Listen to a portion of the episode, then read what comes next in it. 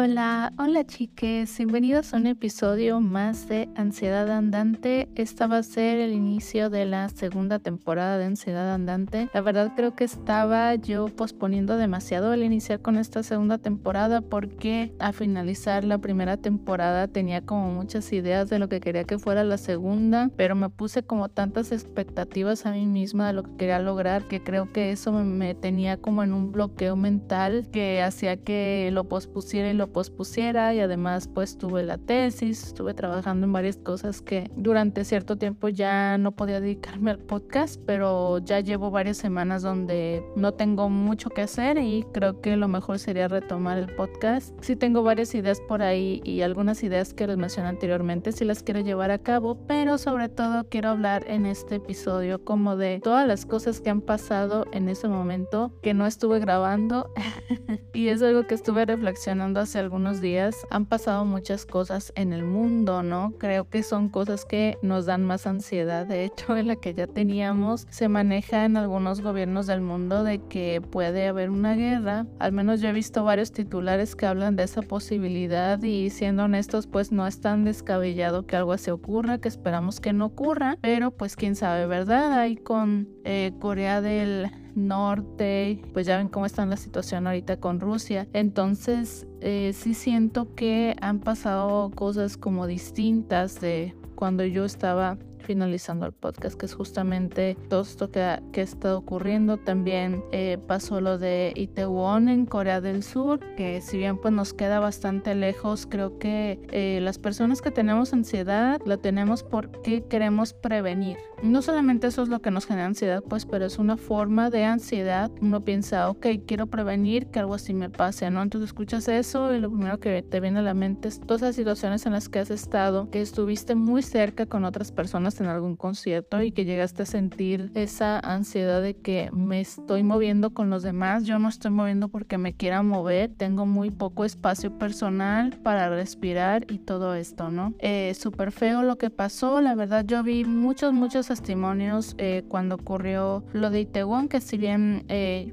bueno, creo que no está de más mencionarlo, pero básicamente fue una calle muy chiquita en Corea del Sur que estaba celebrando en Halloween. Hubo tantas personas en ese momento que hubo una estampida humana, dejó a las personas sin poder respirar y se desmayaron y fallecieron lamentablemente. Yo la verdad la primera vez que escuché la cantidad de muertos, yo esperaba que fuera un error de traducción y que esos muertos eran la cantidad de heridos, pero cuando me enteré que esa cantidad era la cantidad de personas que habían muerto y de hecho hace algunos días falleció también alguien que estaba grave, entonces fue así como wow, no puedo creer que haya sido, eh, que hayan fallecido tantas personas, ¿no? Y lo triste de la situación, chicas, es que como en muchos gobiernos del mundo, que no importa sea primer mundo o tercer mundo, pues la verdad las personas que deberían de hacerse responsables no son las que se hacen responsables porque pues sin tomar ninguna responsabilidad. En este caso yo escuché una versión en un TikTok de una chica de Corea que no me parece tan descabellada y era de que ya en la Casa Blanca en Estados Unidos, en Corea del Sur tienen la Casa Azul. Entonces se hizo un cambio de sede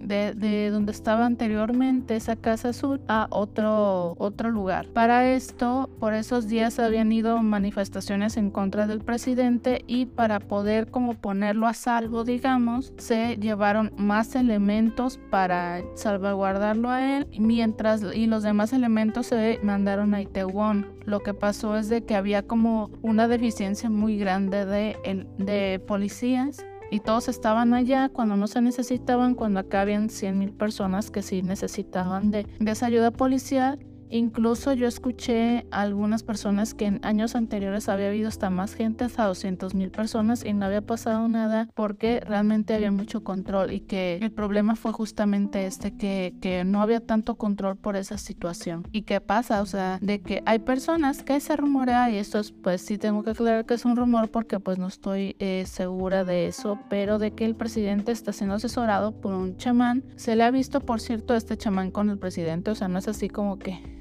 que sea como inventado, que no haya ninguna prueba, pero sigue siendo un rumor, entonces si, si te basas solo en los consejos de una persona, pasa como lo que pasa en Game of Thrones, ¿no? De que tú no sabes si lo que te está aconsejando esa persona es para su beneficio personal y no para el beneficio de la sociedad, ¿no? Entonces yo creo que realmente los políticos deberían de ser personas súper informadas y tratar de no caer en este tipo de cuestiones, ¿no? Realmente es lamentable lo que pasó y espero que en el futuro al menos haya una consecuencia política para las personas que tomaron las decisiones y yo creo que conociendo cómo es Corea del Sur sí se va a tomar y que se evite que algo más vuelva a pasar y descansen en paz las personas que perdieron la vida. Ahora bien, el tema de la recesión, chiques, que últimamente se ha estado hablando mucho de ella, ha estado afectando todos los sectores, yo creo, y sobre todo ahorita últimamente una, un sector que creo que había sido muy estable era el sector del IT aquí en Estados Unidos. Pero hace poco ya empezó a tener muchos despidos que hasta se hizo viral. Ya ven todo lo que pasó con Twitter. Desde esos despidos se genera como una bola de nieve que no solamente es en base a la industria del IT, sino también otras industrias. Y en México y en otros países de Latinoamérica hay personas que son empleadas como por consultoras externas para trabajar para Estados Unidos y también ha habido muchos despidos en este caso. Entonces así como de changos, o sea, sin la industria más estable puede estar estable, está cañón, ¿no? Entonces pues creo yo que se entiende que en este ambiente como de recesión nos estemos sintiendo como mal, que podamos ser incluso hasta pesimistas, ¿no? Por cómo está la situación así de no saber qué hacer para mejorar. Vaya, siento yo que es difícil ser positivo con lo que está ocurriendo y sobre todo cuando te meten miedo los medios, pero yo creo que hay que ser súper centrado, chiques, y tratar de pensar de que, vaya, muchas especulaciones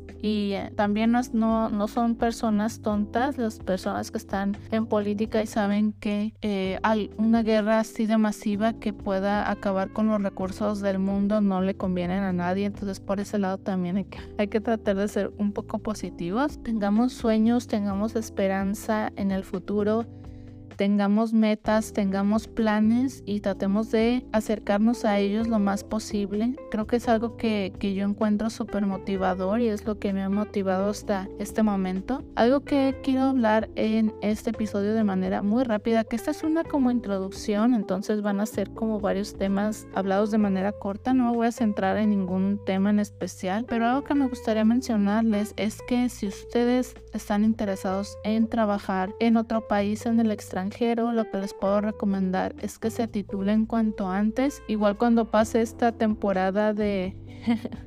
de despidos y todo para buscar. y realmente mucha gente se cierra mucho a que Estados Unidos es la única opción, pero aunque es la opción como más cercana y más atractiva, yo lo que estoy investigando en todo este tiempo es de que hay países donde puedes, por ejemplo, volverte ciudadano más rápido y aquí el proceso es, siento yo, que demasiado lento. Si tienen ustedes ese sueño, titúlense. De preferencia, estudien alguna ingeniería o si no estudian alguna ingeniería, pueden investigar para estudiar en el extranjero. No tiene por qué ser caro y hay algunos países, de, por ejemplo, en Europa, que te dan oportunidad de estudiar y trabajar al mismo tiempo. Yo, la verdad, esa clase de opciones yo pensaba que eran para personas que tienen como que son muy pudientes o tienen mucho dinero, pero la realidad es que basta con hacer un ahorrito y poder empezar, ¿no? Realmente yo siento que la situación en nuestros países, sobre todo en Latinoamérica, cada vez está peor. Lo bonito de emigrar, chiques, que yo siento es de que no solamente te ayudas a ti en tu vida profesional, sino que